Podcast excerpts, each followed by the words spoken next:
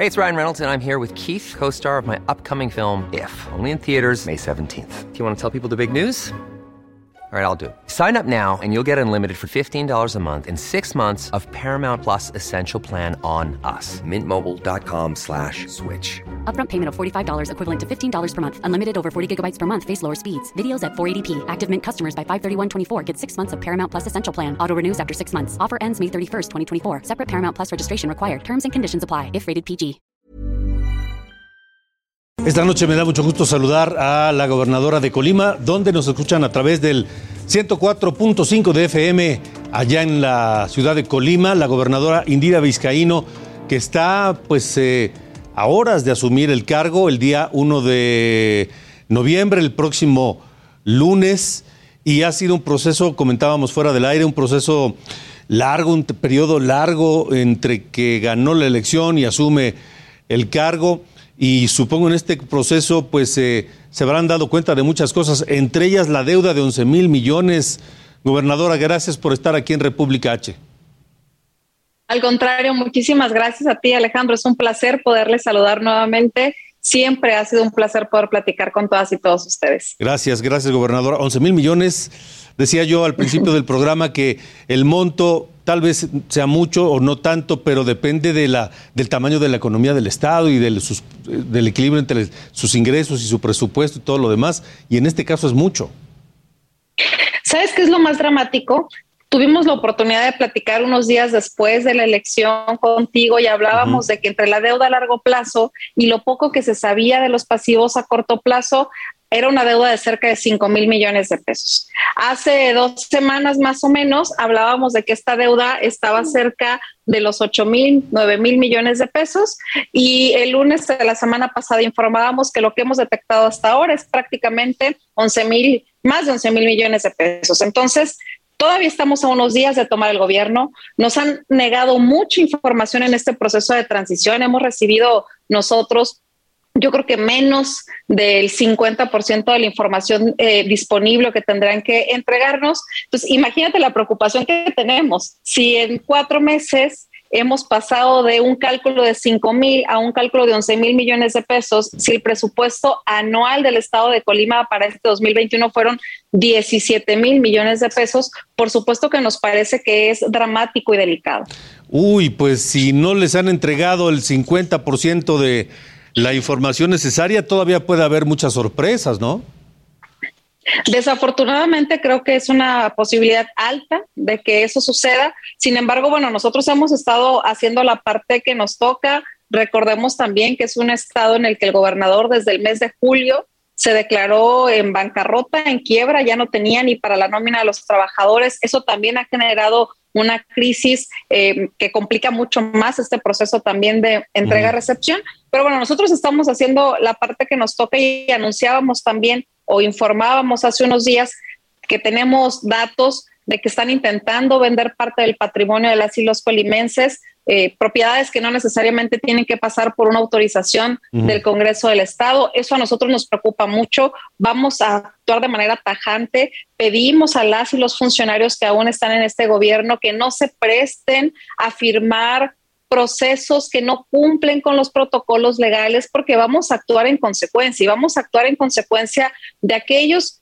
funcionarios que firmen cosas ilegales, vamos a actuar en consecuencia. Aquellos particulares que se presten a ser beneficiarios o a participar de un proceso que no está cumpliendo con este proceso legal y nosotros vamos a defender el patrimonio de las y los colimenses. O sea, la advertencia está ahí ya sobre la mesa. Van a actuar de inmediato sobre todo aquello que sea fuera de norma o de, o de la ley. Por supuesto nosotros llegamos a este gobierno sin compromisos políticos. Nuestro único compromiso es con el pueblo de Colima y vamos a actuar en consecuencia. Ahora, gobernadora, eh, ¿en qué área del gobierno es donde más sospechas hay de corrupción o indicios de corrupción? Mira, definitivamente todo pasaba por el área de finanzas, ¿no? Es ahí en donde seguramente encontraremos las mayores sorpresas. Pero si nosotros hacemos un recuento en las áreas en las que hay más pasivos, es en las áreas de salud, de educación, de seguridad pública y finanzas. Sin embargo, no todos estos pasivos necesariamente significan que estén relacionados con actos de corrupción.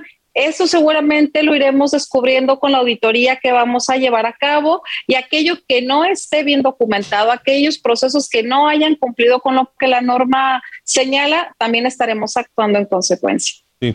Gobernadora Indira Vizcaíno, em, ¿qué es lo que más le preocupa al asumir? Estamos a menos de una semana, el lunes ya será gobernadora constitucional. ¿Qué es lo que más le preocupa? ¿Hay alguna área, algún tema que, que le quite el sueño? Que me quite el sueño, no. Pero lo que más me preocupa de manera inmediata y emergente es precisamente este tema financiero. Eh, ya no tenemos participaciones federales porque todas las comprometió el gobierno saliente vamos a tener que resolver los compromisos de fin de año, seguir atendiendo a los municipios y me preocupa el garantizarle a las y los colimenses que al menos los servicios básicos que le corresponden al Estado en materia de seguridad y de servicios desde las oficinas gubernamentales se mantengan eh, sirviéndose a la población de Colima. Entonces creo que esa es nuestra principal preocupación. Claro que también estamos actuando en consecuencia. Yo agradezco al Congreso del Estado que esta iniciativa de reforma para hacer una reestructura del gobierno que se presentó por la bancada de Morena haya sido aprobada. Con esta reestructura nosotros pasamos de 17 a 8 secretarías. Con esta reestructura nosotros estamos previendo un ahorro de alrededor de 500 millones de pesos en el 2022 y vamos a hacer todo nuestro esfuerzo para fortalecerlo con un plan de austeridad e ir generando este equilibrio económico. Le, le preocupa la, seguridad pública, lo que puede ocurrir, porque desgraciadamente en los últimos años Colima ha sido azotada por, pues por temas de inseguridad que antes no se vivían. Y viendo lo que está ocurriendo, por ejemplo, en Zacatecas, que es terrible con este cambio de gobierno y que pues hay una disputa pareciera por, por distintos grupos de la delincuencia organizada, ¿le preocupa eso? Claro que es un tema que tenemos que atender y que es prioritario. No hay encuesta que se haya hecho a la sociedad colimense, no hay lugar en el que no escuchemos hablar de que una de las principales preocupaciones de las y los colimenses es justamente el tema de seguridad. Tampoco es un, secreto que en Colima en los últimos años fue uno de los estados en los que más incrementó la incidencia delictiva y por supuesto que esa será una prioridad para nuestro gobierno. Pues, eh, eh gobernador, ¿qué pasó con eh, recuerdo que en julio, lo refería hace un momento, eh, cuando el actual gobierno se declaró en bancarrota, platicamos y el gobierno del presidente López Obrador se comprometió a ayudar y a sacar adelante los gastos pendientes en lo que resta del año. Pero, ¿qué ha pasado con, con eso?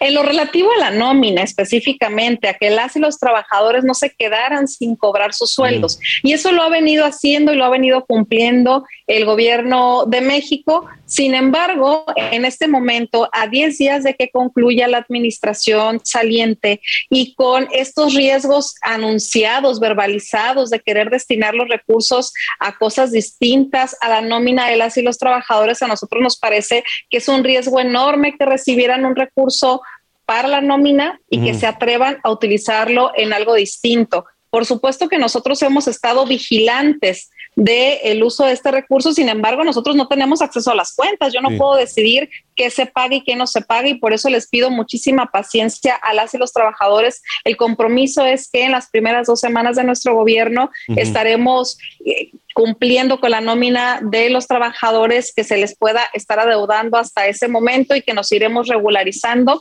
pero también creo que ellos y la sociedad en general comprendemos que no haya confianza en este momento para destinarle un recurso extraordinario al gobierno saliente. De acuerdo. Gobernadora Indira Vizcaíno, gracias siempre por la disposición para hablar con nosotros. Eh, a partir del lunes, pues ahora sí va a ser ya de, de veras entrarle al toro.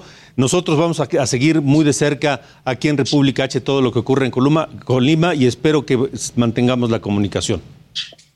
Al contrario, muchísimas gracias a ti, Alejandro, por la oportunidad. Por supuesto que nos mantenemos en contacto. Queremos que el pueblo de Colima y en general se vea lo que se puede lograr en un estado cuando se trabaja con transparencia y con honestidad. Y Colima va a ser ejemplo de ello. Muchas gracias, gobernadora, y un saludo. Gracias. Hasta luego.